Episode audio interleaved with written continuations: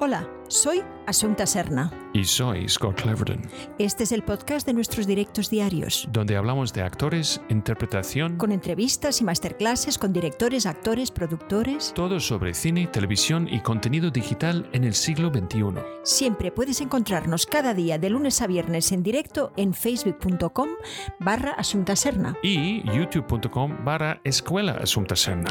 Únete a la familia de cine a través de Patreon.com para Asunta Serna. Porque mañana Más, y mejor. pues eso. Hoy es una guía para actores y directores, parte 7. Pues eso.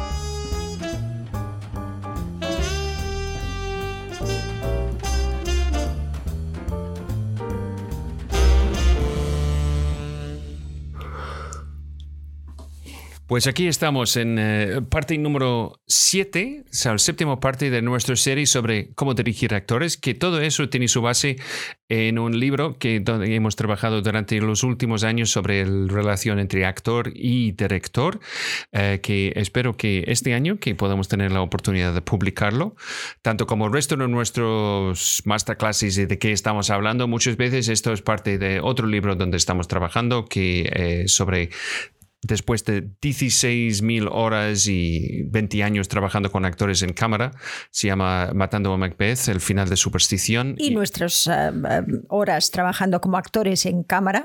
que- Pues eso, que no podemos ol- olvidar eso. Esto es otra cosa. Es que no lo hemos inventado desde la nada. Cada día aprendemos algo. Hoy, ahora en mayo, que tenemos un- una película de Pablo Moreno en la cual 15 personas de la familia de cine están ahí, seguro que vamos a aprender otras cosas que vamos a aprender en el libro. Sí, y espero que vamos a tener eh, mucho más oportunidades. Pues eso. Eso es. Eh, sí, aquí estamos. Bien, ¿Qué entonces dice Gonzalo? Eh, La parte 7 es la mejor, es la que... cuenta todo lo que nos ha contado en la 1, 2, 3, 4, 5, 6. Exactamente. Exactamente. Es que Exactamente. Gonzalo realmente siempre toca el clave en la cabeza. A Esto todos, es a todos aquellos que nos estáis escuchando también en, ah, en podcast. podcast, eh, sabéis que estamos en diferentes plataformas. Sí. Y podéis o bien recuperarlo todo en youtube.com barra escuela Asunta Serna, que están todos los 200 y pico directos, y también ahora hemos empezado a recolectarlos dentro de eh, la forma de podcast, solo audio, ¿no? Sí, sí, sí. Y entonces también si puedes, eh, estás escuchando por podcast, que puedes suscribir para no perder un podcast nuestro, que estamos en directo cada día, lunes a viernes a las 6 de la tarde en España y una hora menos en Canarias. Y mm, las horas en el resto del mundo es demasiado complejo para, para recordarlo ahora. Entonces siempre, eh, si tienes la oportunidad de seguirnos, seguir a nuestros Instagram, Facebook, YouTube, eh, mirar a patreon.com barra Asunta Serna. Esto es como entras en la familia de cine. Y si estás escuchando eso solo en audio, pues muchísimas gracias por estar aquí con nosotros. Vamos hoy a hablar sobre las resistencias del actor. Em, porque el actor puede resistirse, a veces se resiste conscientemente y a veces inconscientemente. Y tenemos siempre que averiguar y ayudarle, como directores, a buscar la solución al problema. O si no, nunca llegaremos a ese resultado que funciona y que nosotros queremos tanto ver. Es decir, entretener y creérnoslo, ¿verdad? Eh, sobre todo, ¿cómo lo vemos eso? Pues realmente si yo como director veo que todavía hay, que me genera preguntas todo lo que los actores van haciendo. Es decir, mi posición como espectador, no como personaje que juzga, es lo primero que tenemos que entender, porque si no, mm, no entenderemos bien e iremos buscando resultados en vez de eh, trabajar con ellos. Entonces, las resistencias en que, más o menos, eh, así en global, que podemos encontrar, hemos, eh, las hemos cifrado en seis resistencias. Seis resistencias que son muy comunes y que nos ayudan, pues, si las identificamos, a entender cómo las solucionamos. Entonces, Resistencia física. ¿Qué quiere decir eso? Pues muchas veces eh, hay una resistencia física en los movimientos del actor o eh, con algún objeto. Es decir, hay, una, hay algo que no funciona. Entonces, eh, ¿Qué nos pasa en estos momentos? Pues nos pasa que eh, estamos, em, estamos paralizados porque la silla no la podemos mover, porque nos han dicho que ahí es lo donde tenemos que estar. Es decir, hay una serie de resistencias que vemos mm, de parálisis del actor que que pueden ser que muchas de estas eh, de estos problemas vengan determinados porque no se puede mover bien en un espacio, porque hay un objeto que le molesta o porque hay una acción física que no ha logrado eh, ensayar bien. Por lo tanto, más ensayos va a dar ese compromiso con esa acción para que la manipulación de objetos, eh, por ejemplo, las puertas, los bolsos, las sillas, las mesas, todo eso es algo que el actor se ha de sentir que eh, no solamente que lo sabe manejar y que sabe íntimamente cómo funciona, sino que además lo que nos va a hacer es que esa acción física va a ser, eh, aunque queramos que sea torpe, el actor puede actuar que sea torpe, pero realmente lo tiene que haber ensayado, ¿verdad? Entonces, eh, esta, esta, mm, digamos, estos ensayos que se han de hacer en todo el contexto en el momento de estar ahí, son importantes que entendamos que si pedimos ese primer ensayo, el actor todavía está familiarizándose con estos objetos y con, ese espacio. Por lo tanto, eh, realmente los primeros ensayos siempre decimos que van a estar mal porque el actor necesita de ese tiempo para entender esas cosas. Por lo tanto, si puedes enseñarle el espacio antes de que realmente tenga que rodar, es muchísimo mejor. Yo aconsejo a todo el mundo que mm, por la mañanita, cuando se llega al rodaje, es el buen momento, aunque no esté montado en general el espacio, que el actor ya vaya, vaya a ver ese espacio, porque eso le va a generar esa confianza, porque sabe dónde están las cosas y entiende en su mente dónde colocar esas palabras, esa, esa acción que luego eh, tienen que hacer. Por lo tanto, es importante que eh, el espacio lo conozca, que el espacio lo sienta suyo, sobre todo si es una oficina o si es su casa, en fin, eh, sitios donde se ha pasado muchas horas. Por lo tanto, el, espacio es una de ellas y para que tenga realmente compromiso con la acción, todas las manipulaciones de objetos, todo lo que realmente le afecta al momento donde él está, tenemos que ensayarlas, tenemos que estar en el espacio. esta acción física a veces Em, va a, realmente molestarle en el decir una frase o en el porque estará, estará incómodo. Por lo tanto, es siempre bueno eh, em, acrecentar esa seguridad del actor. ¿eh? esa, a veces él no lo sabe, que tendría que saberlo, pero a veces no lo sabe, sobre todo si son actores noveles, que eh, eso es realmente lo que le está causando el problema. Yo, tengo una pregunta. Em, ¿Tú, Asomta, ¿tú, ¿tú has tenido resistencias físicas o qué son las cosas más comunes para ti? Sí, eh, cosas comunes para mí es abrir, por ejemplo, los cajones, eh, bolsos que se tienen que, em, mm, manipular, em, eh, puertas que se tienen que abrir, em, sentarme en sillas que tienen que estar siempre en el mismo sitio, abrir objetos que, son difíciles para mí, agendas que no están, que están, que no están vivas, es decir, que me las acaban de dar, es decir, todos los, aquellos objetos donde mm, eh, voy a notar que eso realmente no es eh, un objeto en el cual sea mío o en el que tenga realmente eh, bueno, esa costumbre de tocarlo. Por lo tanto, estos son ensayos, ensayos y ensayos mm, para que ah, el actor tenga esta seguridad. ¿Qué más me ha pasado? Zapatos, mm, incomodidad en los zapatos me ha pasado en una prenda en la que realmente no, no eh, me sentía que no, que no era mía. ¿Tú tienes unos trucos para zapatos o para, eh, para ropa? Sí, bueno, mm, eh, yo siempre mm, pido que, que qué tamaño de plano tenemos, porque para mí es importante que yo esté cómoda y como estoy cómoda es como yo estoy en casa y como estoy en casa descalza.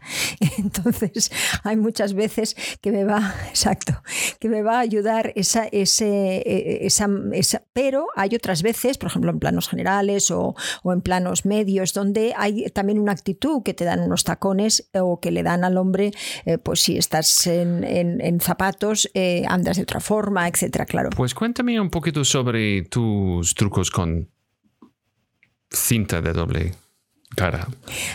Ah, bueno, para mí es importante que las cosas, eh, mm, eh, algunas cosas no tengan una vida propia y de repente pues pueda servir a, que, a, que, yo me equivoque en la acción porque estoy pendiente de algo. Por lo tanto, siempre me aseguro que todo lo controlo. Por ejemplo, eh, si hay un, hay un bolso y ese bolso, pues bueno, si, si yo me lo puedo, puedo con doble cara atarlo a mí, a mí, a mí, por ejemplo, chaqueta o etcétera, es mejor porque entonces siempre lo voy a encontrar. No voy, no voy a, sabes, no voy a, perder tiempo y, a, digamos, a desgraciar en el sentido de falta de gracia el objeto eh, y eh, el momento porque yo estoy buscando. A veces es al contrario, a veces necesitaré estar torpe, a veces estoy nerviosa, en fin. Pero realmente cuando las cosas tienen que estar fluidas, tienes que eh, entender muy bien cuál es, el proceso. Como también resistencia física a veces de no poner, a lo mejor en un actor lo tiene, ¿sabes? Una resistencia de algo que, mm, que no ha entendido un poco cuál es la, el, el tamaño del plano y la velocidad de ese objeto o esa resistencia que a veces hay pues a hacer cosas porque no realmente no hemos entendido ¿no? qué es lo que puedo hacer en ese plano. Es decir, imaginemos que sea un primer plano, vamos a, ponerlo así, y yo, tengo, yo tengo que traspasar una, una cosa de aquí a aquí. Si esto es un primer plano, pues claro, tengo que y tiene que ser totalmente otra cosa para que se entienda. Si yo voy y hago así, pues eh, no, no lo veis. pero en el plano general puede funcionar. En el plano general puede funcionar, exactamente. Pero en plano corto. Pero en plano corto esto no funciona. Entonces tenemos que entender que eh, tiene otra manera el primer plano de, de ir. Entonces en ese momento, en ese juego de ir de aquí a acá, puede ser que para ir despacio el actor tenga que justificar el que lo está mirando para para que eh, esa acción sea realmente em, orgánica. Y a veces mm, no entiende eh, esa organicidad que hay que tener en el movimiento y entonces estos primeros planos son imposibles, se ven falsos, no, no, hay, no hay realmente eh, una buena, digamos, conexión. El, espectador dice que le pasa porque tampoco a poco. En cambio, si, si realmente entendemos que aquí pues, podemos justificar en el que hay algo que va, pase de un lado a otro, entendemos mejor que ese objeto tiene importancia o entendemos bien eh, lo que queremos comunicar. Te he visto, por ejemplo, con tacones. Mm. Esto es otra cosa que te he visto con, con cinta de doble cara. Sí, a ver, eh, la cinta de doble cara quiere decir que son cosas que... Eh, es decir, una cinta de doble cara quiere decir que hay pegamento por, mm, a ver, aquí, ah, donde lo veo es aquí, eso es, aquí. Pegamento por aquí, pegamento por aquí. ¿Qué quiere decir? Que si yo pego algo aquí, no, por ejemplo, aquí no puedo ponerlo, claro, pero en cualquier, aquí, por ejemplo, vamos a, vamos a hacer que sea eso. ¿Entiendes? Tenemos esto que está aquí, ¿Puedes sacarlo de la resistencia física para que se vea un poquito mejor? Sí, voy a, yo tengo una resistencia física para, para quitarlo. Mira, aquí estoy. Vale, entonces, eh, por ejemplo, ¿no? Tenemos que tenemos una solapa, ¿no? Y esta me molesta porque a veces esta solapa no tiene, mm, sabes, no se queda bien, no está bien enganchada. Bueno, estos los de vestuario lo que hacen es poner simplemente una, una de doble cara para que aquí aquí y aquí, eso se enganche perfectamente y no tenga nunca ningún problema. Pero eso lo podemos hacer con bolsos, lo podemos hacer con cosas que, que podemos hacer con cosas que realmente nos mm, bailan y nos y nos mm, y no encontramos, digamos, y, ese momento no es tan fluido como tendría que ser. Entonces, en zapatos, eh, bueno, en zapatos no, en zapatos no de doble cara, sino zapatos lo que hay es, esas almohadillas que uno pone, como las almohadillas de, de un de que, que hay a veces en las estás hablando de, muebles. Sí, tú estás hablando de... Eh, esto es más una cosa para sonido. Claro. Sabes, de, que normalmente eh, que pones un, es un trozo de fieltro en el tacón y también en la planta, en el, suelo, ¿no? En el suelo del pie. Pero también te he visto poniendo eh, cinta de doble cara dentro del zapato para no se, se vuela. Sí, eso es cuando, por ejemplo, los, zapatos son muy barco y, salen y, no, y no, no, puedo caminar bien. Eso ya es en extremis. Cuando realmente, cuando realmente no me, siento insegura en esos zapatos, ¿no? Entonces, eh, hay veces que, eso ayuda. Eh, he hecho muchas cosas en mi vida, como por ejemplo una de las cosas que, ¿te acuerdas en ese, en ese directo que hicimos en inglés con la gente de Sharp?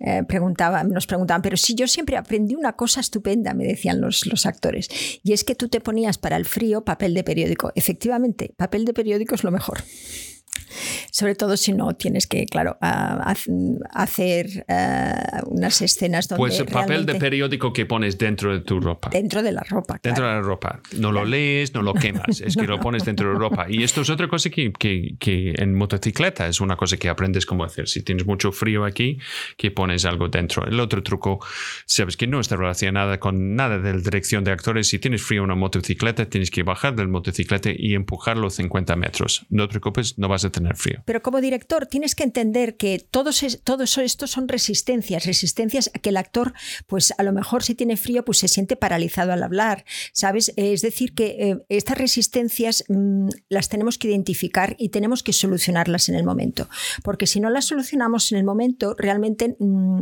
eh, van a salir em, eh, cosas inorgánicas, ¿no? Es decir, nos estaremos preocupados por el frío, pero claro, no lo podemos decir porque no es verano.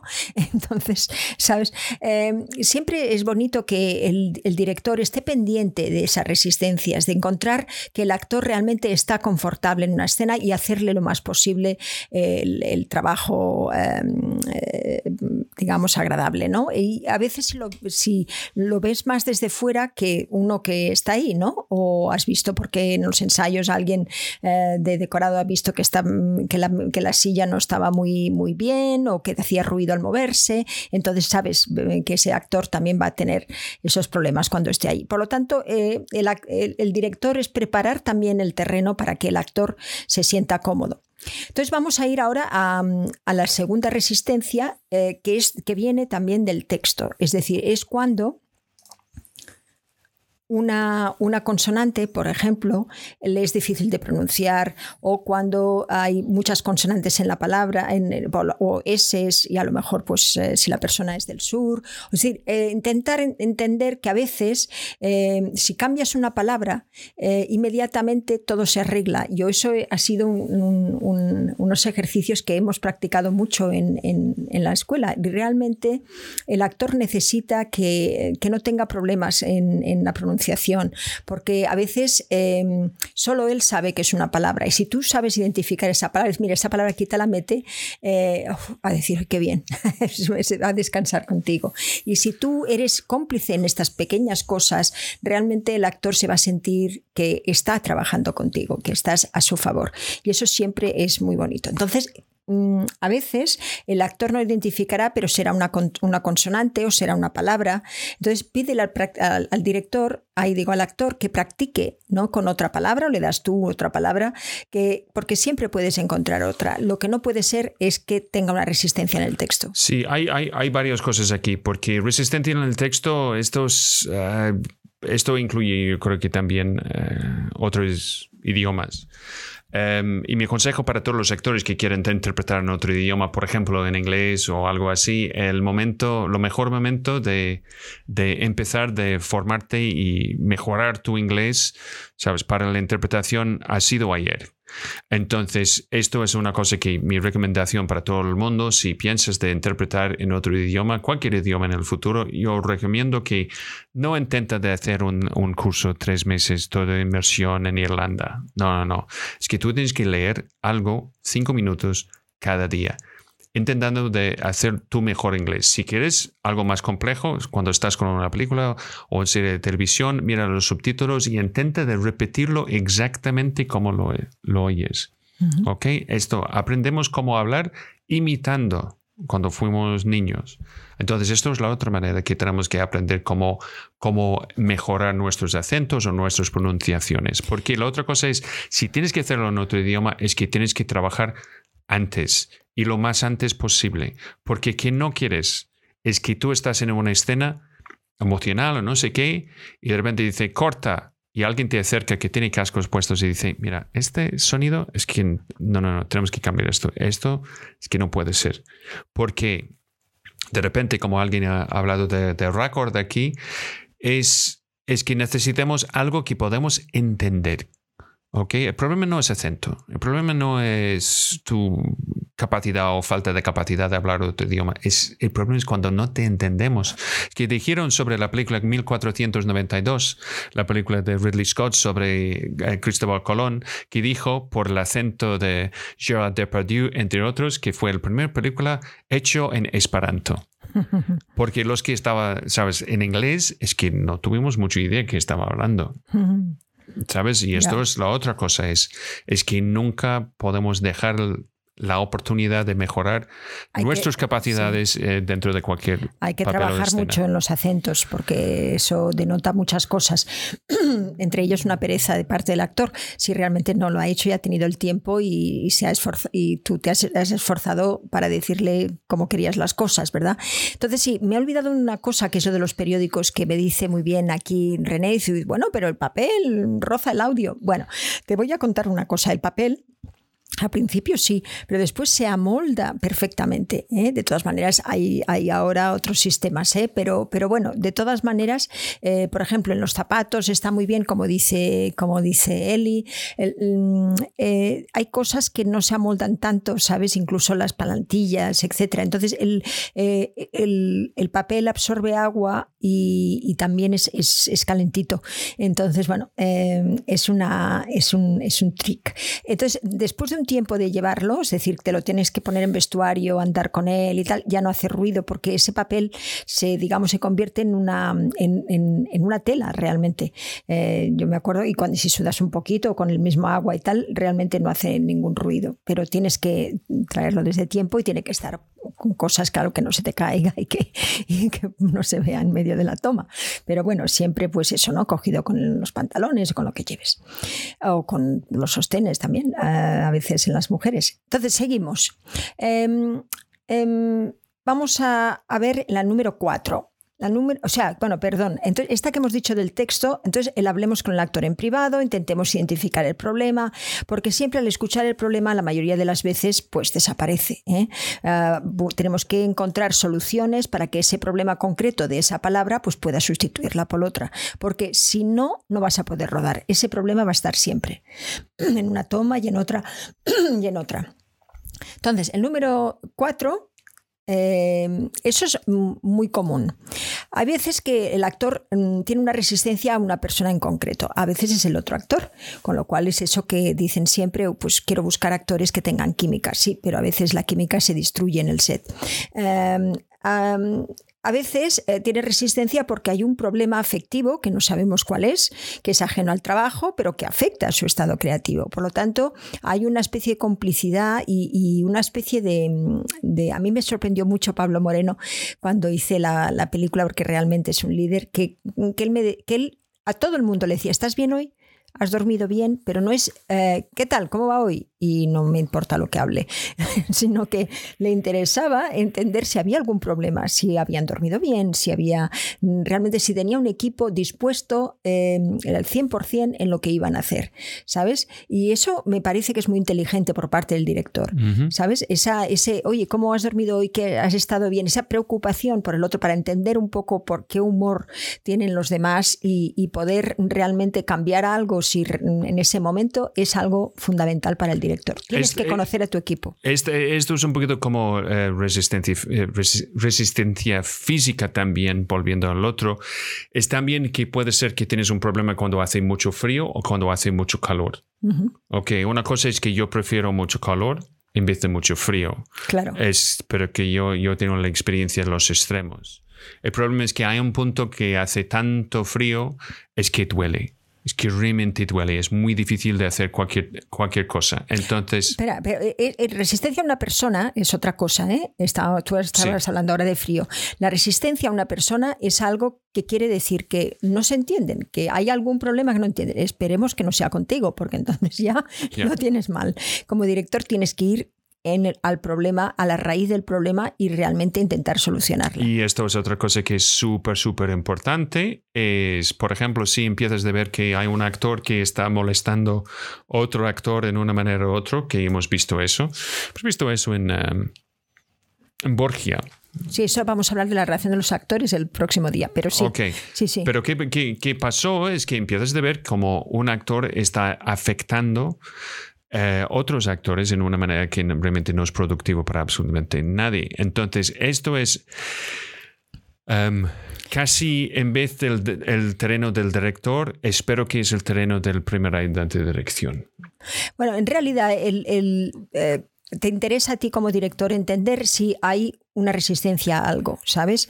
Y muchas veces puede ser que sea una persona o que sea un, problema personal que es, ya te digo, fuera del, del, rodaje, ¿no? Entonces hay que hablar con el actor en privado, hay que intentar identificar el problema, porque a veces, pues eso, desaparece al hablarlo. ¿eh? Sí. Entonces, eh, número 5. Número 5. Sí, muy bien. Ahora tenemos resistencia al estado emocional. ¿Qué quiere decir? Pues que, eh, por ejemplo, tú le has dicho que en esa escena querías que él llorara, por ejemplo, o querías que, sabes, que él se partiera de risa, o mm, no sé, que algún estado emocional que, digamos, es extremo, ¿no? Entonces, em, si el actor no lo encuentra, ¿eh? y lo quiere obtener, eh, lo que va a pasar es que se va a frustrar. Eh, entonces tenemos que ser ahí también maestros de psicólogos porque eh, es, eh, tenemos que preguntar, preguntarnos a nosotros mismos primero si es absolutamente necesario ese estado, si es porque es lo que nos gustaría que pasara o realmente podemos, puede hacer que mm, parezca que se ha llegado a ese estado. Porque no es lo mismo. A veces eh, parecerlo no es lo mismo que estar. Y entonces hay que buscar en el parecer si yo bajo la cámara, mm, si yo pongo la cámara en otro lado, si, eh, si el director de fotografía me ayuda con la luz. Es decir, hay cosas que se puede conseguir que no necesariamente, eh, sabes, tiene que venir todo de ese actor que está buscando algo y que no lo encuentra. Entonces, mm, tenemos que preguntarnos siempre si es absolutamente necesario esa, ese estado y, cómo, y la manera en la que lo solucionamos eh, compartirla con otros miembros del equipo, porque puede ser que eso, eh, ese estado se pueda conseguir de otras maneras. ¿no? A veces eh, añadiendo pues, con, delicadeza, con imaginación, con sensibilidad, a través de todos los otros miembros del equipo se va a solucionar y se va, se va a sacarle el peso de conseguir eso que en ese momento no puede. Y entonces, siempre acordaros de esa frase que decimos siempre de juega, prueba A, imagina qué pasaría si, ¿no? Ese es como... Mm. Es como otra cosa, es como si estuvieras en... ¿eh? O sea, eh, siempre hay que intentar que esa imaginación no, eh, no ir al resultado, sino ir a lo que realmente puede hacerle cambiar de chip porque es su idea. acordémonos de las primeras veces que hablábamos del 1, 2, 3 y 4, que siempre decíamos... Mm, dejar que la idea sea del otro. No os preocupéis de si es mía o es del otro, del más allá. Eh, la idea es eh, colaborar para que siempre, pues es claro, salga lo mejor posible y el protagonista es el plano. Esto es muchas veces porque como, como directores es que tienes que dar un, um, una dirección o una idea al actor en privado, porque quieres que el actor es dueño de la ejecución de esta idea no está haciéndolo porque lo has pedido eso. Una cosa que yo he visto mucho, sabes, en cine y televisión hoy en día es a veces el director es muy lejos del punto donde está pasando, donde está pasando el rodaje. Entonces él habla con otra persona que comunica esto con la dirección a través de un walkie-talkie y comunica esto con un director, eh, con, los, con el actor. Yo he visto esto también, que alguien hablando en español a otro español que llega, sabes, y al final la última persona que tiene que explicarlo es en inglés, que no habla bien. ¿Sabes? Es que entonces, que tenemos? Estamos construyendo la casa en arena. Una cosa en, el tema de esto es interesante, en el tema de, estado emocional, Asunta, es porque podemos decir que los actores tienen esta pasión para estados emocionales, ¿sabes? Negativos, de sombra, ¿sabes? De tristeza, no sé qué.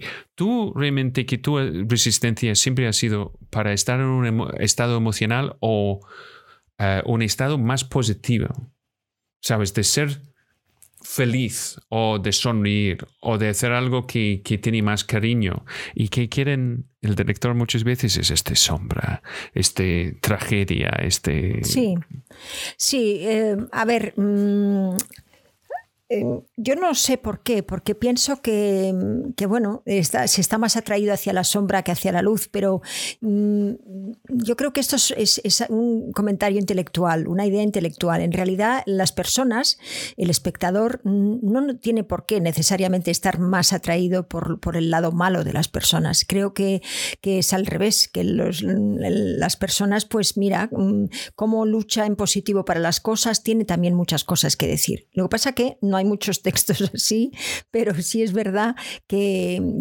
realmente eh, el, ponerle luz a un personaje, el ponerle, es ponerle también vida, ¿no? Y creo que eso es algo que, lo debemos hacer como actores, ¿no? Eh, el entender que, que bueno, que es un balance entre los, la vida, ¿no? Entre los conflictos que uno tiene y, bueno, y, y, ese, y esa manera de verlo en positivo que hace que esos problemas disminuyan o que realmente no te afecten. Solo podemos comprobar cada día, es muy humano y, realmente, pues bueno, no sabes los, a no ser que estés contando una depresión em, absoluta de un actor y, de un personaje y te interesa realmente contar eso, normalmente la gente pues tiene caídas y y, levantadas, ¿no? Y, días en los que pues eh, lo ve todo bien y días que lo ve todo menos bien, eh, ¿no? Entonces, eh, realmente... Mm, Sabes, siempre tenemos que pensar que, también tenemos una responsabilidad como seres humanos a no contar solamente ese lado de sombra y que todo lado de sombra de una persona se, siempre se balancea con un lado de luz. Aún el peor asesino ¿no? No es que tengamos que hacerlo empático, pero, pero sí que es verdad que sabes que hay algo, pues yo qué sé, que puede ser de inocencia, de incomprensión o de, o de qué es lo que ha vivido y lo que piensa y que, que, a lo mejor identifica eso con amor incluso. ¿eh? Hay mucha gente, mucho maltratador, que, que piensa que eso es, es realmente es, es, es, demostrar amor, es increíble. Y es lo que ha visto cuando, sabes, que también cuando pequeño. Es decir, hay que siempre ver ¿no? que ese personaje no es tanto perdonarlo, pero pero sí entender eh, que, que, normalmente, a no ser, ya te digo, que sea el, final de una depresión profunda, eh, es, muy raro que la persona eh, sea solamente una cosa. Sí.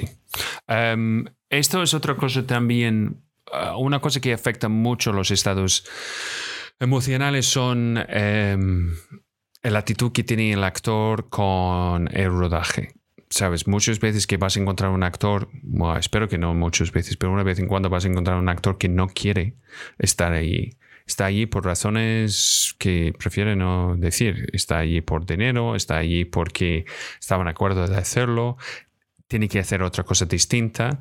Esto yo he visto también a un actor que está haciendo un trabajo porque ha tenido el compromiso de hacer este trabajo antes de otro trabajo que le han ofrecido, que es mucho que paga más o mejor o no sé qué. Y entonces está mal en ese trabajo porque realmente lo donde le gustaría estar es en el otro. Sí, entonces, entonces la primera cosa que tienes que hacer siempre cuando hay un problema es que tienes que, como decimos en inglés, acknowledge, tienes que dar cuenta de este problema, tienes que decir, entiendo qué ha pasado, entiendo cómo esto es, es cómo sientes, entiendo tu posición y muchísimas gracias para, para estar aquí con nosotros. Y muchas veces es, es que tienes que, lo más poderoso, si tienes un actor con peso o, que tiene mucha carrera atrás, es de pedir su ayuda en el momento de ser líder y en el proyecto, de pedir su liderazgo en eso. Eh, esto es una cosa que eh, Jonathan Lynn, el director de la película eh, The Whole Nine Yards, que yo no recuerdo cómo se llama, con Bruce Willis, Matthew Perry y Michael no recuerdo su nombre, que murió hace unos años, que tuvieron como 11 días de rodar una película. Y Bruce Willis tuvo una reputación atroz en este momento por su absolutamente, absoluto, como, como puedo decir, em, desprecio que tuvo para todas las películas que estaba haciendo. Jonathan Lynn es un uh, director británico muy famoso en los años 80 por una serie de televisión se llama Yes Minister y después Yes Prime Minister. Entonces me dijo, estuve en un vuelo entre, entre el Festival de Málaga y Madrid, me dijo que pues ha pedido a, pidió al, al Bruce Willis que si él puede ayudarle ayudar, ayudar a todo el equipo de no ir al camarino, tener su texto memorizado y ser líder junto con él para este proyecto que solo tuvieron 11 días de hacer todo el rodaje. Michael Clark Duncan se llama. Entonces, Bruce Willis hizo... Uh, ok. Entonces, él siempre estaba ayudando a la gente con, los, uh, con el texto, etc. Entonces, si lo pides, lo peor que puede decir es no. Pero a veces es mejor de pedirlo antes. Es que muchas veces el trabajo de un líder es entender realmente qué es la pregunta que, tengo que hacerle a la persona, ¿no? Más que encontrar la solución. Porque eh, hay que dejar que esa persona encuentre la solución por sí misma, porque si no, nunca, digamos, va a ser maestro entonces. Pero, pero realmente no es tu posición en un set. En un set tú lo que eres es un director, que quiere decir un inspirador, alguien que, que lo que hace es conjuntar todas las fuerzas creativas de todo un equipo. Por lo tanto, em, no se trata tanto de ser su padre o de ser su, su psicólogo, de ser, no, no, de ser su maestro, sino que se trata pues, de, perfectamente de, que, de, esa empatía necesaria para, para entender realmente cómo le podemos eh, ayudar si hay algún problema, ¿sabes?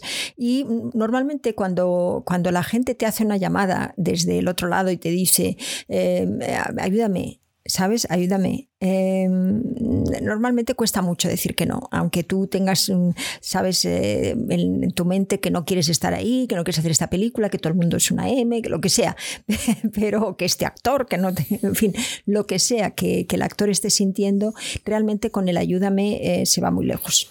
Sí, pues esto es eh, resistencia al estado emocional. Entonces, vamos al siguiente, ¿no? Claro, el estado emocional quiere decir que muchas veces el actor que quiere llorar, por ejemplo, y que no lo, que no lo obtiene y que se aferra a esa idea tuya que le has dicho, mira, ahí yo quiero que realmente estés llorando, que no. Entonces, cuando eso no pasa, es, preguntarse, ¿es necesario?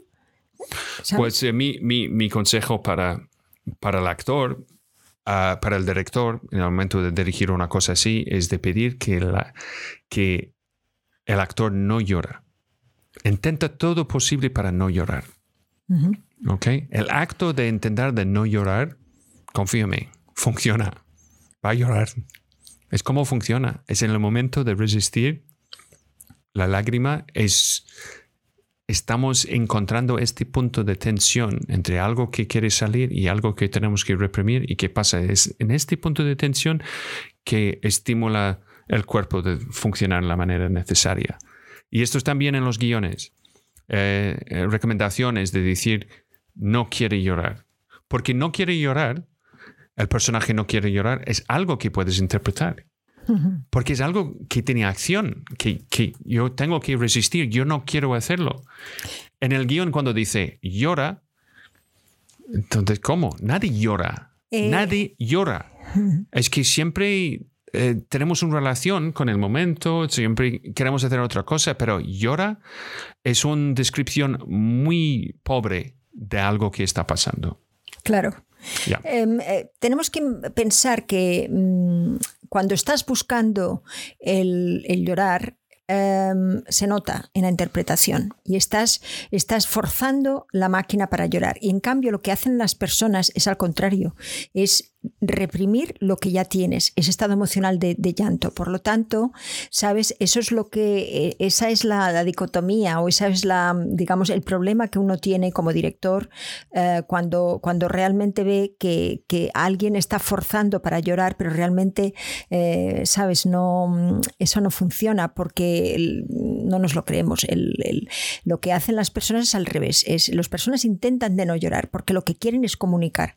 Si resulta que, están realmente ahí porque eh, y eh, lo, que, lo que prima no es, no es el llanto, no, que, es así, ¿sabes? Eh, que, es porque lo que quieren es comunicarlo. Comunicar lo que actúas, lo que él ha sentido en ese momento, comunicar ¿no? pues, el estado de ánimo con el, que, con el que ahora están. Es decir, para, para que el otro le ayude simplemente a, superar generarlo, ¿verdad? Por lo tanto, em, eh, eh, partimos de cosas distintas. Muchas veces los personajes y los actores eh, tienen un, conflicto. El actor quiere hacer una cosa porque lo necesita para el personaje, pero el personaje lo que quiere realmente es, es no llorar, porque lo que quiere es realmente comunicar. Entonces, esos son truquitos que, que, van, a, van a ayudar también a que, a que ese momento sea realmente más creíble y más verdadero. Sí, por ejemplo, es que yo creo que hemos hablado de esto. Hay una actriz se llama, y tengo que buscar su nombre, su nombre es Yani Prado, muy buena actriz cubana eh, en la serie Sky Rojo. Y parte del, del problema eh, con su interpretación no es la actriz ni su interpretación, es porque ella siempre está llorando. Eso no es que ella tiene en su cabeza y nadie ha dicho, por favor, deja de hacer eso, porque a veces yo he visto en clases, yo he visto actores que primera toma llora. Siguiente cosa que yo digo es, podemos hacerlo otra vez, pero sin llorar. Y está como, pero ya está. Esto es, esto es la interpretación. Está, no, no, no, no, esto es un efecto físico. Que yo tengo interés es, es realmente en qué estás haciendo. Es un poquito como mi... Eh, el público es igual. Yo he dicho eso muchas veces. Me da igual qué sientes, solo me importa qué haces. Realmente el estado emocional, tenemos que conseguir estar en un estado donde, donde realmente el problema está, el conflicto está, y ese estado emocional es lo que hemos de encontrar. Pero no es tanto la lágrima, sino que hemos de encontrar el antes, eh, hemos de encontrar eso, ¿no? Lo que uno quiere y ese conflicto, y siempre irnos allí como actores, y siempre realmente estar en ese conflicto, y si ese conflicto es mucho más grande que realmente lo que, lo que yo quiero conseguir, y esa impotencia me da ¿sabes? Ese estado de ánimo, tengo que, como actor, irlo conservando.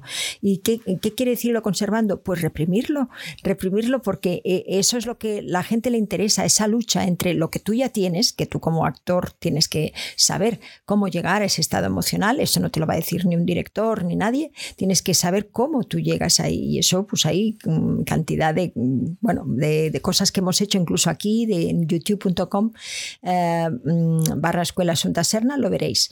¿eh? hay varios vídeos que, sobre eso. Entonces, eh, realmente esa, esa, esa emoción la tenemos que tener, pero lo que queremos hacer es em, emular la verdad. Y la verdad es, las personas no quieren llorar porque lo que quieren cuando están hablando es comunicar. Mira, eh, tengo que decir que Damaris, me encanta de verte por aquí, por este barrio que Tavares estaba buscando una casa en, nuestro, en nuestra calle, ¿recuerdas? Ah, sí, sí. Me acabo de conectar después de mucho tiempo, chicuelos. ¿En serio funciona eso de haz lo posible para no llorar? A mí como actriz no me funciona mucho. Pues pruébalo. Prueba de no llorar. Pero tienes que tener ese estado emocional. Claro, si tú estás tranquila y dices, ahora eh, voy a probar no llorar, claro, así no funciona. Tú tienes que tener ese estado emocional, tú tienes que tener ese conflicto, tú tienes que, que, meterte en el conflicto de ese personaje, tienes que entender que, lo que tú quieres y la necesidad que tienes para obtenerlo. Y si tú eso estás ahí en ese momento donde te lo crees y está, eh, la, sabes todo, va a venir. Bueno, la otra cosa es que eh, yo he hecho esto muchas veces en clases, de enseñar exactamente la dinámica de cómo funciona. Mira, voy a hacer esto un poquito más. Up, no tanto, un poquito más abierto. Y por aquí. Ok, pues entonces, ¿cómo funciona esto? Es, es como un acción físico. Esto es la, la, manera más fácil de ilustrar algo que es, es una acción hacia algo. ¿ok? Puede ser una idea, concepto, memoria, una persona, cualquier cosa. Entonces, podemos tocarlo, ¿Ok? Esta necesidad de tocarlo. Entonces, si quitamos el movimiento, pero todavía tenemos el intento, la acción y la necesidad de tocarlo, va a empezar a generar otro sentido.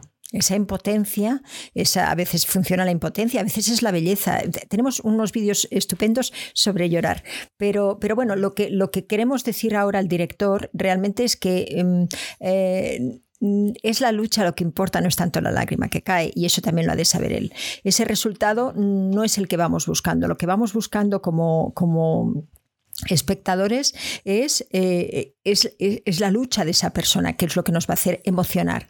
No es que se emocione el actor, es que se emocione el público. Sí, que dice Gonzalo, aquí sonrisas y, y conato de lágrimas. ¿Habrá que cambiar el título de la película? Sí, la película se llama The Sound of Music. Ah, el sonido de la música. Ah, sí, antes era así. Sí, sonrisas y O lágrimas. sea, es un invento.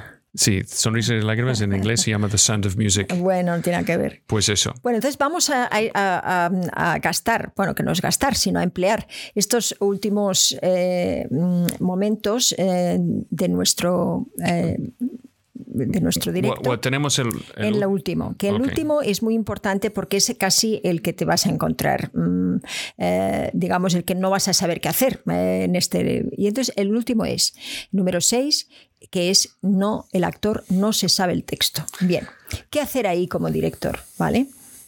¿Qué hacer ahí? ¿Qué vamos a hacer ahí? ¿Qué os parece? ¿Tú quieres mi respuesta? ¿Sí? Ok. em, si tienes un actor muy mayor, ok, esto es una cosa que pasa. La memoria se falla. Em, es normal. ¿Sabes? Es más que normal. Piensa en la cantidad de veces que alguien dice, "Ah, yo no recuerdo el nombre de, ¿cómo se llama? No sé qué. Pues ahora tenía un pedazo de texto de memorizar. Entonces, que tú tienes que hacer es de quitar el presión para el actor y estar preparado de hacer la escena en momentos. ¿Ok?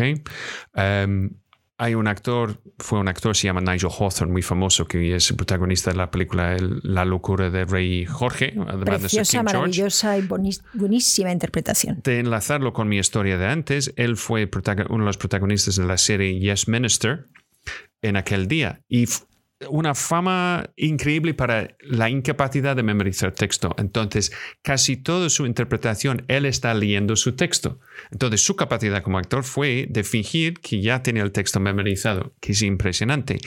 Él pasaba casi un año memorizando el texto para interpretar Ray Lear en el National Theatre en los años 90. Entonces, ¿qué pasa? Es, como director, tú tienes que estar preparado de grabar el actor, los actores por separados.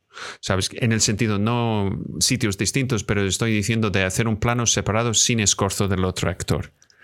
Porque vas a necesitar esto en el sala de montaje. Puede ser, en los peores de los casos, es que tienes que dar la frase, el actor da la frase.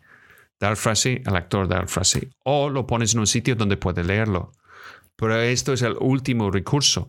Yo recuerdo trabajando con un actor, no voy a decir nombres, pero desde principio, porque solo tuvo dos días de preparar una escena de seis páginas, desde principio me dijo, ¿podemos poner el texto en un cartón para leer? Mi respuesta fue, pues no. Pero solo es- tengo que hacerlo el lunes. Ya, hoy es viernes. ¿Sabes? Tenemos dos días. ¿Tú sabes cuánto tiempo necesitas para memorizar una cosa así? Dos días. Si tuvimos un, un día, un día, ya está. Sí. eh, Entonces, parte, parte, parte del problema es, este, este actor ha decidido de no ser capaz de memorizar su texto. es una decisión. Y estuvimos en un tipo de rodaje que no tuvo la sensibilidad que, de que estamos hablando, porque fue una cosa pum, pum, pum, pum, pum, pum, súper rápido. Entonces, esto es el miedo que todos los actores tienen. ¿Ok? Todos los actores tienen este miedo que va a decir acción y no vas a recordar tu texto. Ha pasado contigo, ha pasado conmigo, ha pasado con todo el mundo. Eh, yo recuerdo um, Mary McCarthy, um, una actriz americana, yo tengo la oportunidad de conocer a ella en, en, Los Ángeles, que ella hizo una película con Robert Duvall. Entonces yo, me encanta Robert Duvall, es uno de los mejores actores de la, de la historia en cine, preguntando a ella, oye, ¿Cómo prepara Robert Duvall? Es decir, Robert Duvall es un pesado porque no hace nada más que pasar, pasar, pasar el texto entre tomas. Es que no para de pasar. Su miedo absoluto es de olvidar su texto. Y además que él tiene que encontrar su texto como es algo tan personal que siempre está encontrando otras cosas con el texto, está siempre jugando con ello, en, ¿sabes? Intentando de integrarlo en, en, en, cualquier cosa que está haciendo. Entonces, esta cosa de olvidar el texto no es una cosa que desaparece. Si hay algo, es peor. Entonces, necesitas trabajo. Claro, ¿Sabes? Y eh, entonces, eh, pero sí, sí, espera un segundo, sí. pero si tienes un actor que no es capaz de recordar su, su texto, es, tienes que esperar por lo mejor, pero prepárate por lo peor que sí. es de hacer los planos sueltos, sabes, por separado, sin escorzo, y busca plan B, C, D, etc. Uh, mira, eh, que nos equivoquemos eh, en el texto, en el que no encontremos las palabras, eh, puede ser por muchísimas razones, no necesariamente porque no se sabe el texto. A mí me ha pasado muchas veces que estoy encontrando cosas, que no puedo hacer las dos cosas al mismo tiempo al principio. Estoy fijándome en la luz, estoy fijándome en la cámara, estoy fijándome en... Es la primera vez que lo paso con el otro actor. ¿Sabes? Hay muchas cosas, por eso los primeros ensayos son malos, porque necesitamos, eh, ¿sabes?, mm, compartimentalizar lo que estamos haciendo en diferentes eh, trabajos, todos muy distintos. Por lo tanto, observar mm, cosas no es lo mismo que estar actuando. Por lo tanto, si estamos observando y actuando, va a haber algo que realmente va a conflictuar y que la escena no va a ser creíble. Por lo tanto, todo el mundo explora, todo el mundo eh, se equivoca, todo el mundo prueba, ¿eh? todo el mundo olvida. Es decir, que esas cosas no es que no se haya. Yo he visto muchas veces un director que la primera vez que un actor mm, está buscando el texto ya bueno, no se ha estudiado el texto. No, no, no, no, no, no, no. Eso es de no entender cuál es el mecanismo que un actor tiene para encontrar las palabras y para encontrar que esas palabras realmente surjan no de esa memoria, de ese RAM que nosotros, eh, sabes, hemos puesto ahí todas esas palabras, sino que, que realmente el actor lo que está buscando es que mm, con la situación, en el momento, con el otro actor, con las luces, con todo, realmente tenga el sentido de decir esa frase para él. Por lo tanto, eh, hay que aprender a distinguir cuando un actor es perezoso, cuando ha tomado esa decisión de que, bueno, mira, eh, yo no me lo puedo aprender. Es curioso, a veces es así, ¿eh? actores mayores incluso. Entonces, eh, cuando es esa decisión de que mm, no lo estudia y luego el que busca realmente y que está encontrando eh, cosas que explora y que está pues, probando y que está en ese impulso creador que lo que hace es que, bueno, eh, comportamentaliza y muchas veces pues esas, ese texto no lo está buscando para dónde colocarlo. Bien, entonces hay que dejar un poquito de tiempo, intentar realmente rodar los planos generales, pero nunca rodar los planos generales todos de una vez como si fuera un teatro, porque vas a tener entonces el mismo problema que si lo tuvieras en plano corto. No, no, no, pero esto es otra cosa que, que, tengo que decir. Esto es eh, donde tenemos que entrar y, y aprender algo de, los directores de teatro, como directores de cine y televisión o cualquier cosa del audiovisual. Es que tenemos que compartir o, o poner cualquier escena en unidades de acción es decir, que es de esta parte a esta parte, para ver si puedes lograr solo esta parte. Porque puede ser con el peso de recordar toda la escena, sabes, el peso de la escena que tiene en la cabeza, entonces quita eso. Ok, vamos a hacer desde aquí hasta aquí. ¿Por qué yo digo eh, unidades de acción? Es porque en esta unidad de acción, entonces, que tenemos un punto donde empezamos, parte en el medio y donde termina para seguir ¿Ok? Entonces, en general, donde vamos a llegar al final de esta unidad va a estar y va a ser igual cada vez.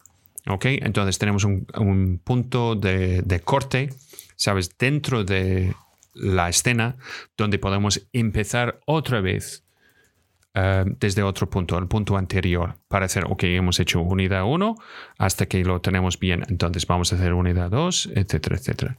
Entonces, con esto es que puede ser que es posible, si tienes algo que tiene varias unidades, que con un poquito de suerte puedes hacer los últimos tomos que puedes hacer desde el principio al final. Pero esto no es el objetivo.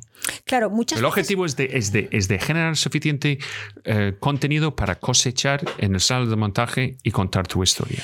Si no sabes lo que es las unidades de acción, busca, analiza el texto, que tenemos muchos de los, eh, de los vídeos aquí, porque vas a ver cómo eh, se comparte, eso, se parte, digamos, el texto, un texto largo, puede ser un monólogo, muchas veces lo, hemos, lo hemos dicho así, a la habido, no sé, cuatro o cinco vídeos sobre cómo analizar el texto y realmente esos bloques que nosotros hacemos del texto, cuando lo aprendemos, es necesario eh, para, para realmente componer esa, esa idea, ¿no? Esa idea de que no es todo un texto largo, sino que son pues cuatro cosas que tengo que recordar realmente. Entonces e, es muy cómodo eh, que, también el director eh, haya hecho este trabajo de mesa en, escenas difíciles o en escenas de mucho texto eh, para, para estos bloques de acción luego empezar la escena desde el final del bloque número uno. No hace falta hacer toda la escena. Entonces, si nos ponemos de acuerdo en estos bloques de acción en las escenas difíciles donde hay mucho texto, realmente es muy fácil rodar porque no es lo mismo aprenderse toda una cosa que mm, una poquita. Entonces, em, realmente el actor, eh, si hay una unidad de acción que ha podido con ella y que todo el mundo está contento, la segunda, le va, la segunda, la tercera y la cuarta le van a ser mucho más fácil recordarlos porque habrá tenido esa confianza en sí mismo.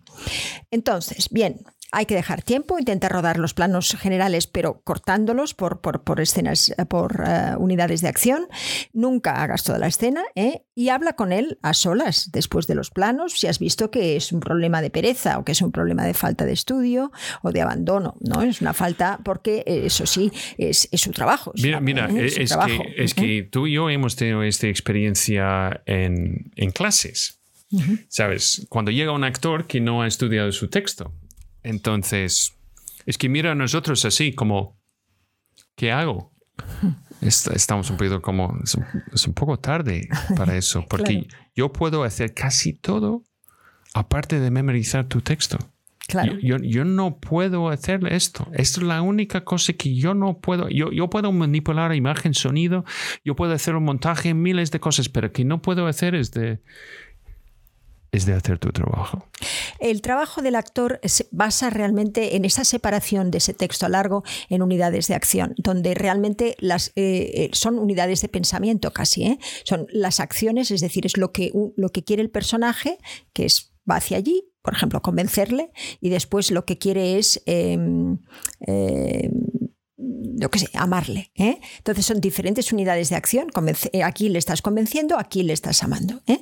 Entonces, em, eso vamos, a decir, vamos a decir seduciendo. Seduciendo. Amar es más como un estado. Vale, vale, vamos a seducir es otra cosa que tiene un objetivo y un resultado, como lo sabes. sí, sí, y a la tercera acción, a la tercera unidad de acción, esa seducción si no ha funcionado, pues va a buscar otra estrategia. O sea que, que realmente acusarle, por ejemplo. ¿Eh? O sea, realmente en un texto... Eh, Normal, cuando seducción no funciona. Le acusas al otro. Siempre podemos encontrar eh, cosas interesantes que, que vayan, digamos, a, a estas estrategias que, que, que, el actor se ha de hacer y que nosotros los, los las personas hacemos constantemente, porque eso es como hablamos y es como, como vamos al punto de la cuestión. Bien, entonces, eh, hay otra, otra cosa aquí sobre no aprenderse el texto que quiero hablar, son los actores mayores. A ver, los actores mayores que se olvidan del texto eh, y que han sido actores toda la vida y que han hecho cosas de teatro y que tienen, digamos, mm, pues sí, eh, toda la vida llena de realmente de, su memoria que ha funcionado y se ven que en ese momento no pueden ah, recordarlo. Entonces, para ellos hay que entender que eso es una situación terrible porque se sienten paralizados, se sienten que...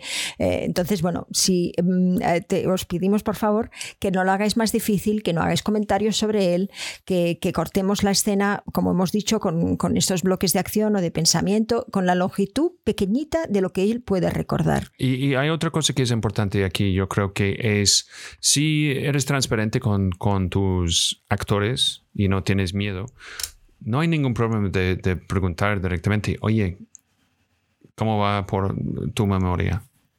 Que no hay ningún problema. Y que puede ser que la persona dice, pues gracias por preguntármelo. Es un poco, sabes, es que antes perfecto, pero ahora me cuesta, ¿eh? Vale, ningún problema. Hay, una, hay un, ahora mismo hay algo estupendo que yo eh, he utilizado en teatro y que es estupendo, que es ese pinganillo, ¿no? Ese pinganillo que no se ve, que es el color de la oreja, etcétera, que no se ven en los primeros planos. Y realmente eh, tiene que haber practicado la persona con, con, ese pinganillo. Pero es perfecto, ¿sabes? Y no necesariamente, ¿sabes? Tiene que ser una desgracia o el decir, ese actor no puede rodar en su vida. Si el actor te gusta, si el actor se da, si tiene ese compromiso, si quiere hacerlo, eh, realmente hay muchos, muchas maneras de, que son eficientes, que no cuestan tanto, pero que al actor realmente tiene que serle familiar, es decir, tiene que haberlo, eh, tiene que haberlo practicado. Pero es, es, un poquito como el último, el último recurso. sí. Que todo el mundo no sabe, es que Asomta no está diciendo sus palabras, que hay una persona que está, este pinganillo está, por ahí, está por ahí contándonos todo lo que tenemos que decir. Eso es. muchas gracias, muchas gracias.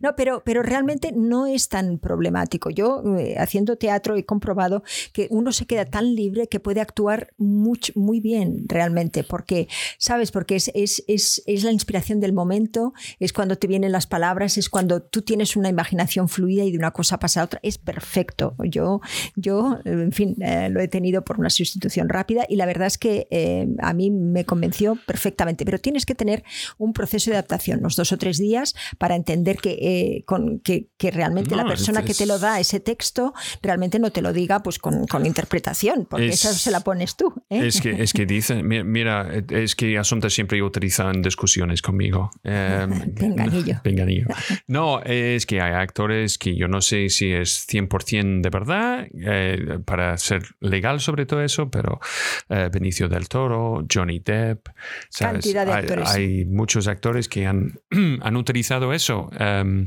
para... Um, mantener la, ¿cómo decir? La frescura. La frescura, la, la fluidez. Es, es, pero bueno, no os recomendamos que lo hagáis a los, no, a los no, primerizos. Ni, ni, esperas que pasa. Mira, yo, yo recuerdo haciendo una cosa que es bastante parecido a hablar directamente a la cámara. Me, me, me dijeron, no te preocupes, vamos a tener un teleprompter pero sin ninguna idea que tengo que memorizarlo. Llegaron eh, en el sitio, está como, no tenemos teleprompter. Está como, ¿y ahora? Yo tengo que memorizarlo directamente. Así.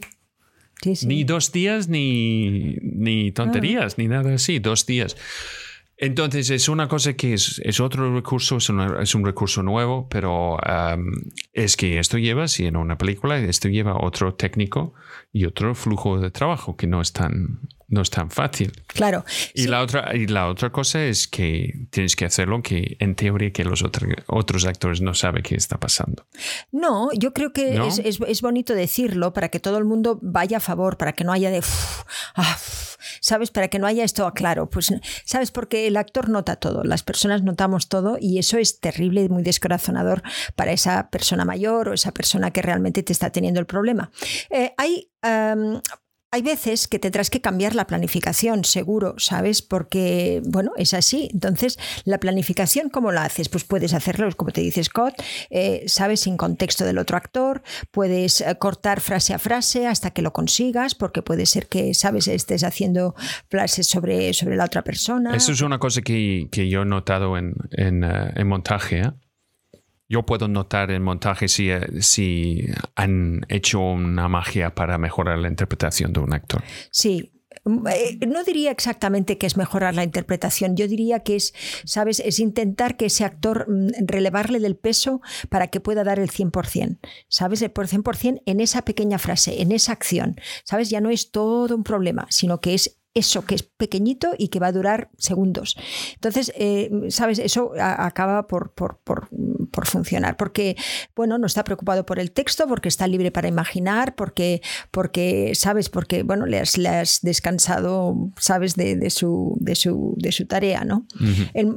Entonces, eh, yo creo que el esconderlo no está bien, Scott. Yo creo que eso hay que hacerlo discretamente, pero es imposible esconder en un rodaje cuando las cosas, sabes, tenemos un problemilla. Entonces, al contrario, sabes, es, es tener al equipo contento, al actor contento, venga, entre todos lo vamos a hacer, tú puedes, y ahí las cosas, sabes, eh, son distintas. Porque en el cine hemos de entender que el cine no es, la, no es el teatro, el cine se fabrica, eh, sabes, el cine estamos jugando con la pretensión, estamos jugando con, con, muchas cosas que nos informan, no solamente el actor. Entonces, se crea conjuntamente. Entonces, ese trabajo, si hay alguien que realmente está paralizado creativamente, pues es una pena para él y para todos los demás. Entonces, hay que ganarse esa confianza, hay que ganarse esa creatividad de los actores y todo irá como un placer, de placer, que es lo que realmente necesitamos. Pues eso, entonces hemos tratado con resistencia física, resistencia intelectual, eh, resistencia al texto, resistencia a una persona o otra persona que está por ahí, eh, también resistencia al estado emocional y también quien no sabe el texto. Entonces esto es donde eh, hemos llegado hoy. Pues entonces hay muchos comentarios. La próxima, vez vamos a Oh. hablar de las relaciones entre los actores y ahí sí, ahí nos vamos a explayar algún tema en el que ha salido hoy cuando el actor roba una escena, cuando, sabes, etcétera. Ya, yo necesito que todos los actores están intentando robar la escena. Eso lo vamos a hablar también. Sí, sí, sí.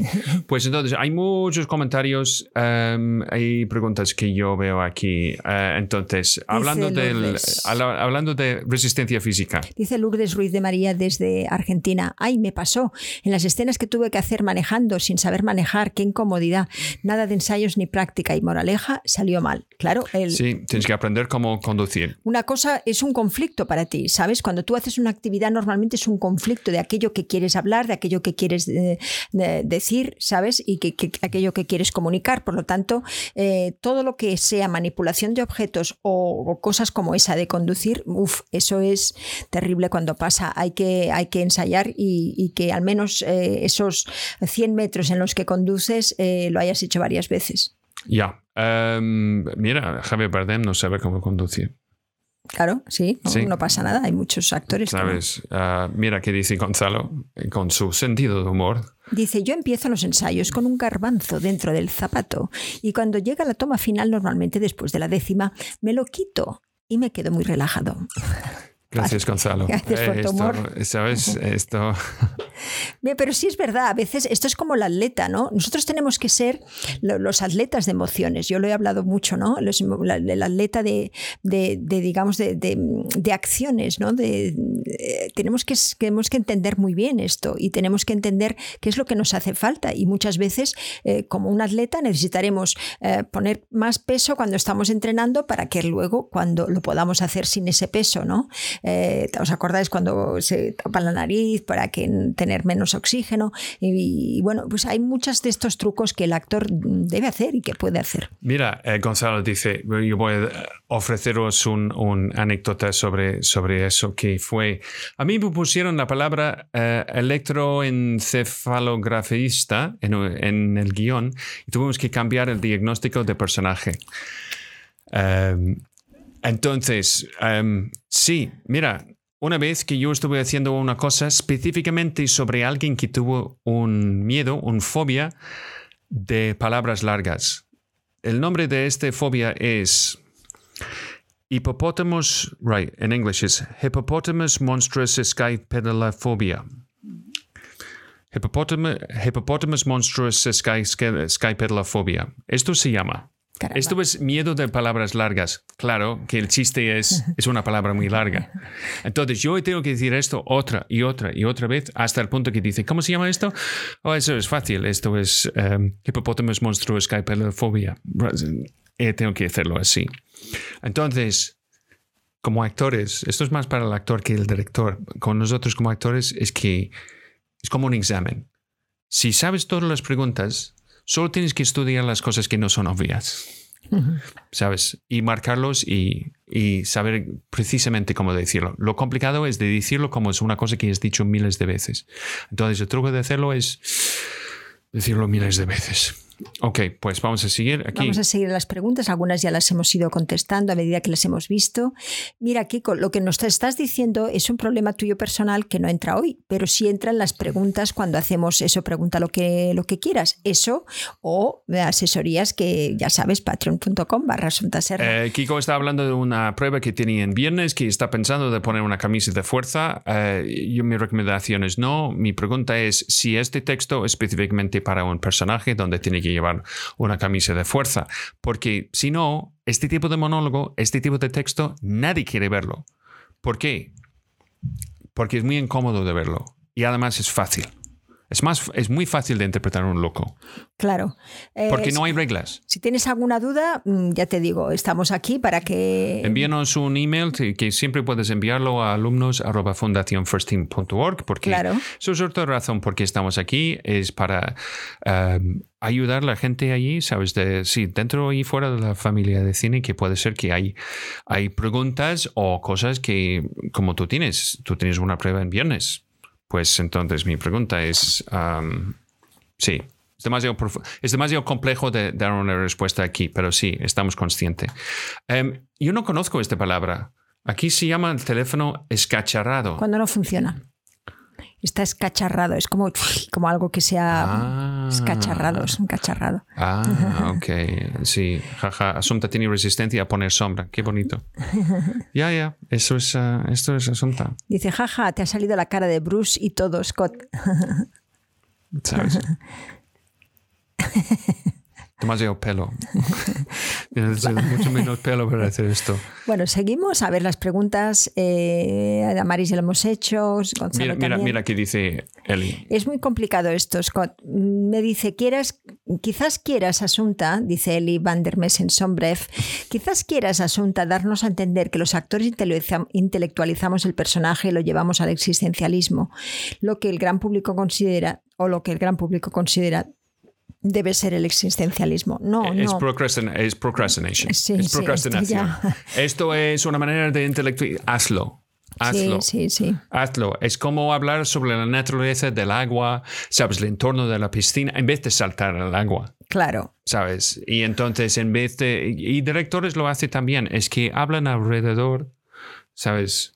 De la... ¿Sabes? Es que es la conversación en la, fit- eh, en la cita, pero realmente que, que tiene que pasar es, es el beso, Claro. ¿sabes? Besa ya. Ok. Vemos para abajo. Entonces dice. mm, Eh, estamos hablando de llorar. Y dice Antonio, es que el llorar parece ser que es el máximo logro actoral. Es una idea muy instalada que hay para demostrar que somos actores. Absolutamente de acuerdo, Antonio. Y yo lo entendí gracias a vosotros que hay que hacer lo contrario. Exactamente. Muy bien. Muchísimas gracias, Antonio. Tienes bendición. Dice Belén otra cosa estupenda. Dice, en la vida pocas veces lloramos delante de los demás, al no ser que queramos chantajear. Eso lo ha Eh, dicho Scott muchos. ¿Y quién chantajean? ¿Los niños?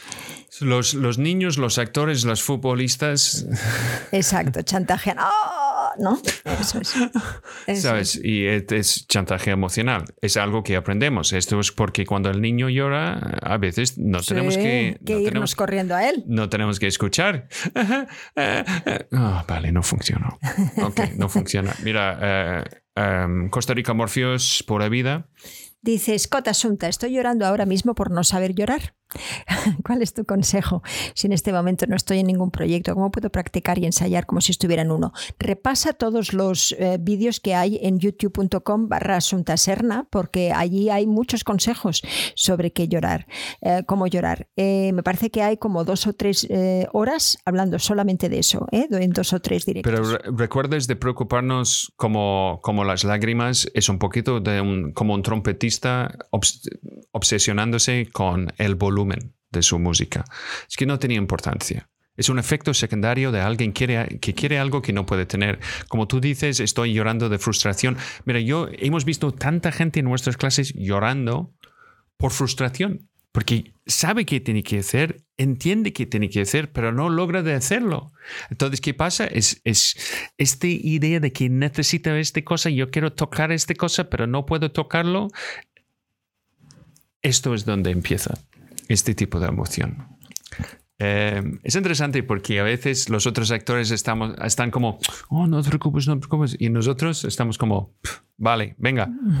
No, no, no, porque sabemos que no es, no es un, un daño emocional, sabes, profundo, que realmente es el efecto del, eh, de dos cosas que están en conflicto, pero no, no, no hace daño a la persona.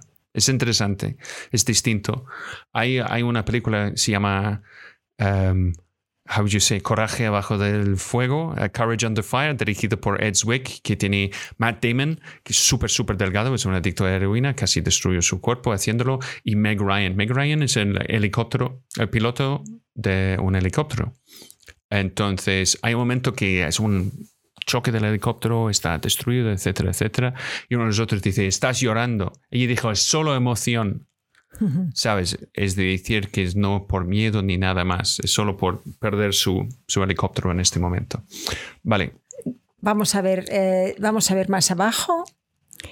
Dice, la preocupación por el texto, nos dice Patricia, es horrible porque condiciona la actuación, absolutamente.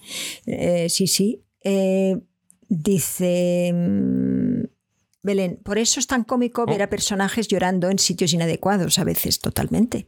Eh, a veces es cómico, ¿eh? a veces es cómico. ya. Em, entonces, más, dice, ¿Cuál es la diferencia para los actores y actrices uh, ser dirigidos entre un director preferentemente de teatro, cine o televisión? ¿La exigencia o predisposición es lo mismo? Interesante pregunta. Sí, la diferencia en general es, es que el director en, teatro tiene la ventaja de tiempo de ensayos, porque todo está construido en los movimientos y los momentos generados con los actores en el escenario con el texto escrito no hay otra manera que pueda manipular la historia. Es que esto es la materia prima, actores, espacio, texto. Entonces necesita mucho más tiempo para encontrar este delicado delicada coreografía entre todos ellos. En cine y televisión es que has elegido a alguien que ya sabes que puede hacer el personaje. Esto es el concepto en un, un casting. Es que quieren ver tu trabajo específicamente cuando vas a trabajar en el rodaje. Es como alguien me dijo una vez sobre hacer castings en Los Ángeles, es cuando entras en la oficina y haces un casting, tienes que hacerlo igual de bueno como vas a hacerlo en el rodaje. Esto es un, un buen consejo para cualquier cosa.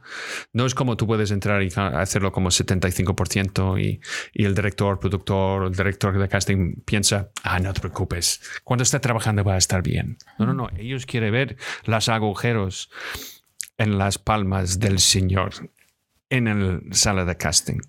Entonces, ¿qué pasa? Es en cine y televisión, el director es más preocupado con la construcción de la historia a través de las imágenes y los cortes y los momentos que tiene que cosechar entre las personas, texto y en todo el, tapiz, de, el tapiz, la tapiz. Tapiz. Tapiz de, de la historia. Entonces, es muy distinto es muy distinto. Pero un director que, que, trabaja bien en teatro tiene una ventaja cuando hace la transición en televisión, porque tiene un, todos estos departamentos técnicos que trae su conocimiento, su criterio. Esto es como puedes tener Sam Mendes, que, que ha dirigido tantas cosas increíbles en, en el teatro en Reino Unido, y de repente está dirigiendo American Beauty, entre otras cosas. Buena pregunta. Ok, Convengamos, dice Lourdes Ruiz María, que el director tiene que tener nervios de acero cuando el actor tiene dos palabras de una manera que la recuerde. No quisiera estar en sus zapatos. Sí, esas dos palabras eh, es porque realmente tiene mm, eh, el actor está preocupado por y tiene esas resistencias por muchísimas razones. Hay que averiguar el por qué. Sobre todo muchas veces es porque no le has dado la confianza necesaria porque se siente juzgado porque es alguien que empieza porque es alguien que, realmente sabes eh, entonces todas esas resistencias que tiene en, ese momento para aprender la memoria sino mm, para aprender de, para aprender digamos ese texto para poder decir ese texto se ha de sustituir, ¿sabes? Eh, y se ha de ir de raíz a ello. Si no, es que nunca, siempre vas a chocar con lo mismo. Hay que ir a la raíz, a la raíz. ¿Por qué tiene esa resistencia? ¿Es física? ¿Es, emocional? ¿Es, eh, eh, ¿sabes? ¿Es intelectual? ¿Sabes? vayamos a resistencia, intentemos ayudarle y la y, la presión sobre todo, que sabes, no es algo que puedes tú hacer mucho para que esa persona no sienta esa presión que no le hace recordar. Mira, una pregunta de Juan Pablo Nicolás Giancola, que está en Argentina, yo creo. Pregunta, ¿en la lectura de guion en el primer encuentro establecen pautas? No realmente. La, lectura del guion en, un, en cine no es un momento de pautas, es el momento donde el actor propone cosas que es eh, su propuesta, lo que realmente él ha leído en el guion, a lo mejor se lo ha leído dos o tres veces, y es el momento realmente donde el, actor, el, actor pues puede proponer, ¿no? Y, ahí mm, en los ensayos posteriores, incluso lo estamos viendo ahora, eh, digamos por Zoom o por Rota, es donde realmente el, director va a decir porque ha notado las cosas que a lo mejor tú le has propuesto que no eran súper, pero eh, tienes que ir siempre al total compromiso con tu propia propuesta primero, siempre, en el primer ensayo, en la lectura de guion, eh, en la primera toma. Esto, yo, yo, yo, creo que esto, yo he hablado sobre eso aquí en directo varias veces, pero la lectura de guion de la Fantasmas de Goya lo hicieron en dos partes, utilizando dos, tres horas para hacer la mitad de la película, parte 1 y parte 2, con todos los actores presentes, para realmente eh, hacer como un ensayo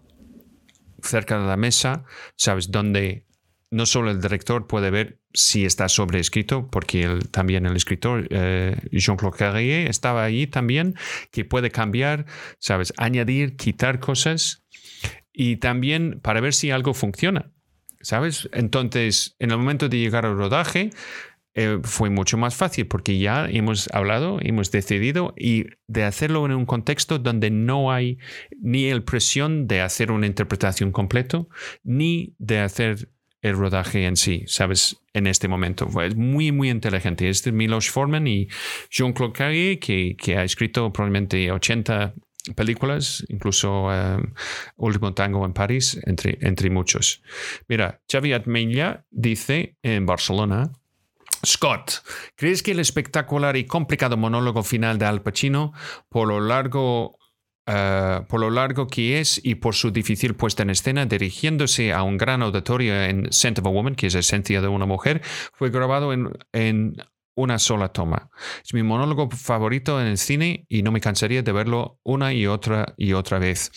Mira, um, no recuerdo, es espectacular, estoy totalmente en acuerdo contigo, pero eh, sería un, una sorpresa si no hay cortes a las reacciones de la gente dentro del auditorio. ¿Qué tenéis con Al Pacino en este momento? Es que tienes alguien que eh, está interpretando un personaje que ya tiene un acento que puedo decir, cuando yo digo acento, bastante definido, porque es ciego, es ex marine, ha tenido tantos fracasos en su vida y esto es el punto, ¿sabes? El pico, ¿sabes? De su arco dramático de la película, donde realmente esto es vida o muerte para él. Um, es, es, fascinante este, que lo hemos visto hace... Sí, no hace mucho. Hace un año o algo así, yo, Recuerdo, yo recuerdo de verlo. Y es, y es espectacular. Pero esto es también es, es la tormenta perfecta con un actor que ha llegado a esta capacidad, sabes, en su carrera y un personaje que él puede brillar. Esto, Y no, no pasa mucho. Es una cosa que yo... No, no pasa mucho. Que tú has hablado antes, joyas. Sí, son las joyas, los regalos que te da la vida. A mí con Red de Libertad me dieron algunos, ¿eh? Sí. Eh, entonces, vamos a pasar un poquito ahí, que es un diálogo entre todos. Eh, vamos a ver un poquito más. Eh, dice Anchón, soy de lágrima fácil en la vida.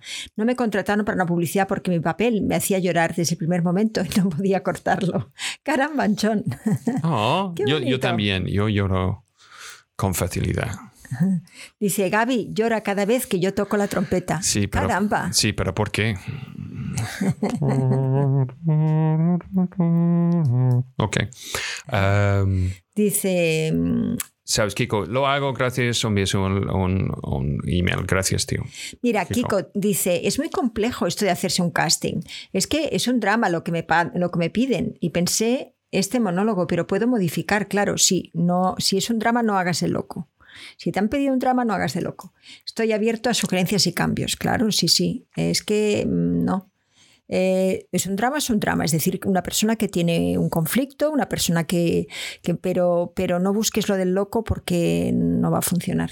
Mira, Jordi La Torre dice. ¿Qué opináis del viejo dicho a papel bien sabido no hay cómico malo? Yo no entiendo esta expresión. Sí, eh, a papel bien sabido no hay cómico malo. Si tú te aprendes bien un papel, no eres un cómico malo. ¿Qué es un cómico malo? Un, un actor malo. Ah. Mm. Mm, no me gusta mucho porque no es verdad. Mira, primero, ¿qué mm, papel bien sabido? ¿Qué, quiere decir bien sabido? O sea, porque tú puedes aprenderte un papel eh, absolutamente con, con, realmente toda la, la memoria eh, como si fuera un lorito y no funciona. Es decir, no funciona porque luego a la que le pones realmente, esto nos pasa mucho cuando aprendemos un texto en inglés o cuando aprendemos un texto en otra lengua. el sitio donde tú pones la memoria no es la misma parte de, cuando tú realmente estás eh, queriendo decir algo, ¿sabes? Entonces, eh, si tú no, eh, dejas la memoria como un lorito y entonces intentas poner, mm, no sale, tienes ahí un conflicto terrible, es como en otras partes del cerebro. Lo que tenemos que hacer y nosotros para la memoria, para la memorización, hay también un, vídeo que habla solo, solo, de eso, lo que tenemos realmente que hacer es, es, casar las dos cosas, la intención, o sea, hay que decidir, hay que elegir la, acción, lo que quiere ese personaje en ese momento, en ese bloque, digamos, de acción, y a partir de ahí eh, puedo recordarlo, ¿sabes? Porque, porque me he dividido en el bloque en acciones, ¿sabes? En cuatro acciones. Y entonces, bueno, más o menos sé lo que pasa. Entonces, la memoria no es algo que, te viene de aprender del lorito. Entonces, el bien sabido, mm, ¿sabes? Eh, bueno, sí, claro, si te lo sabes bien, quiere decir que has hecho eso, pero no, la gente no piensa en eso muchas veces, sino que piensa en estudiárselo de memoria, ¿eh? esa cosa de memoria, que en lo cual luego no nos sirve realmente cuando, cuando queremos meter esas intenciones del personaje, esas estrategias, esos quieros, ese conflicto. Entonces, ahí yo, yo, yo, yo, creo que este, esta expresión um, de papel bien sabido no, es, no hay cómico malo. Yo creo que esto es más un, un si puedo decir, un capricho de la retórica. Se llama chiasmus o chiasmus en inglés, que es como no piensa que tu, tu, país puede hacer por ti, piensa que tú puedes hacer por tu país, ¿sabes? Y, estamos hablando, jugando con es papel bien sabido, no hay cómico malo. Ok, entonces los dos, natural, sí. los dos naturalezas de, de, los opuestos. Entonces el otro problema que yo tengo con este dicho es el concepto de bueno y malo. Esto es el gran problema que siempre decimos en nuestra lista de cosas que no tenemos interés, ¿qué es? Olvida de bueno y malo. Es, no tiene importancia. Que está bien para uno, está mal para otro. Pero todo podemos estar en acuerdo de las cosas que funcionan. ¿Ok? Y esto es también de criticar algo que puede ser que lo odiamos, que no, lo, no queremos verlo, pero podemos, ¿sabes? Admitir que sí funciona. Esto, por ejemplo, el ejemplo de la película que yo utilizo, en esto es, es la peli Irreversible de Gaspar Noé. Es que lo he visto. No quiero verlo nunca más en mi vida y que yo tengo quemado en mi, mi memoria. ¿Es una película mala? No. ¿Me gusta? Pues no. ¿Pero funciona? Sí, funciona. Es que cumple sus objetivos perfectamente. Esto es la misma manera que tenemos que mirar um, a nuestra interpretación o a veces que el montaje de una escena o un guion o cualquier cosa, es de juzgarlo dentro de los objetivos de, que, que, tiene por, por su naturaleza, supongo. Así nos pondremos siempre de acuerdo. El problema es cuando hablamos de bueno o malo, porque no, Lo, el bacalao a mí no me gusta y, a ti sí.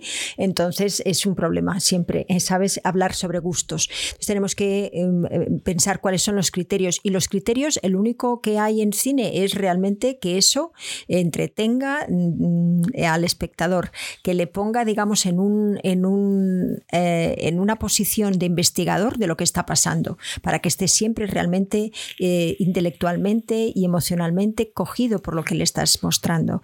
Por lo tanto, en el cine hay muchísimas técnicas, tanto de cámara como de iluminación, eh, para, para, intentar realmente, eh, como fundidos de un sitio a otro, es decir, hay, hay muchas mm, eh, se ha estudiado y se ha estudiado la manera en la cual eh, eso se puede hacer mejor.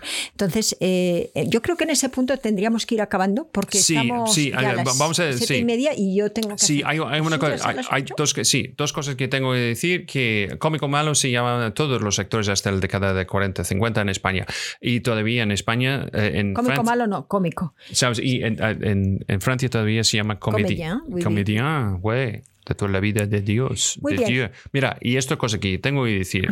Adam Sandler es cómico malo con papel sabido. ¿Sabes? Igual me encanta porque es el ejemplo de hacer siempre menos y saberse el papel. A veces sí, a veces no. La película de Paul Thomas Anderson, Punch Drunk Love, no sé cómo se llama en castellano, lo siento. Um, y la última película suyo, que es Um, Rough Diamonds, oh, what the hell is it called? Yo tengo que buscarlo. Pues, está en Netflix. Es una película increíble, um, ¿sabes? De, sobre un, un vendedor de, de, joyas. Oh, sí, sí, sí, sí, es verdad. Qué bonita película y cómo está, de hecho, mm, es estupendo. Es, parece que sea improvisación. Y dices tú, ¿cómo puede ser que ese texto salga así? Pues eso, ¿no? Es estupendo. Entonces, esto se llama, vamos a ver cómo se llama, uh, Diamantes en Bruto, en, en, castellano se llama. Recomiendo a todo el mundo. Muchas veces um, el, el, la culpa no es con, con el actor, aparte de elegir el proyecto. Sí, pero sí, él ha hecho cosas hasta convertir al Pacino en lo peor actor de la historia. ¿En dónde? En una comedia donde él interpreta un hombre y su gemela. Es horrorosa. Es, es, es, una película que, que, que, una de esas películas que dices al Pacino, al tío. ¿Por qué has hecho eso? ¿Qué quiere decir al Alejandro? Supongo. Mm. Bien, vamos a dejarlos aquí. Sí, puede ser. Hoy son las siete y media. sí, sí, sí. Hoy es miércoles 5 de mayo. Eh, hemos hecho la parte número 7, ¿verdad? De, de los Esto sí, no, siete parte horas número hablando siete. de dirigiendo actores y vamos a tener todavía como mínimo dos más. Sí, si estás en eh, podcast, recuerda de suscribir al podcast y mirar y compartirlo donde quieres hacerlo. Eh, gracias para todo el mundo que está aquí con nosotros y mañana vamos a estar aquí como siempre. Recuerda siempre, si es tu primera vez en YouTube, de seguir la página o darnos un like. ¿Sabes? Darnos un like, esto es muy importante para nosotros. Y toca la campanita. Y también en Facebook, porque eh, está creciendo poco a poco. Y la otra cosa es que yo no tengo un gráfico todavía, pero eh, Familia de Cine, la página en Facebook, hay cosas cojonudas por allí. Y también hay una cuenta de Instagram, Familia de Cine. Es que hicieron una cosa increíble ayer, que es Maestro de Escrima, es el Jedi Jedi Maestro de Esgrima. Un trocito de una película que hice que lo han puesto en vez de la, Sí. en las espaldas, han puesto. Sí, como dice Pablo Afro Samurai, eh, que tenemos una conversación pendiente, smash that mm, fucking like button. Esto es, smash that like button. Ah, mira, Al Pacino es de Alfredo, o sea, no es Alejandro, es Alfredo Ah. Pacino. Muy bien, pues eh, muchísimas gracias por, por Sí, todo. pero, pero, pero, pero él tiene toda razón, que decir que mañana estamos no a las 6, estamos a las. 8 y vamos a hacerlo en inglés. Muchísimas gracias por recordárnoslo, Eli. Sí, sí, sí. Entonces, mañana vamos a tener en inglés a las 8 para todos vosotros. Eh, si venís, también vais a practicar vuestro inglés. Pues eso, pues ha sido un placer de estar con todos vosotros. Entonces, yo soy Scott Cleverton Y yo soy Asunta Serna. y mañana Más y Y mejor.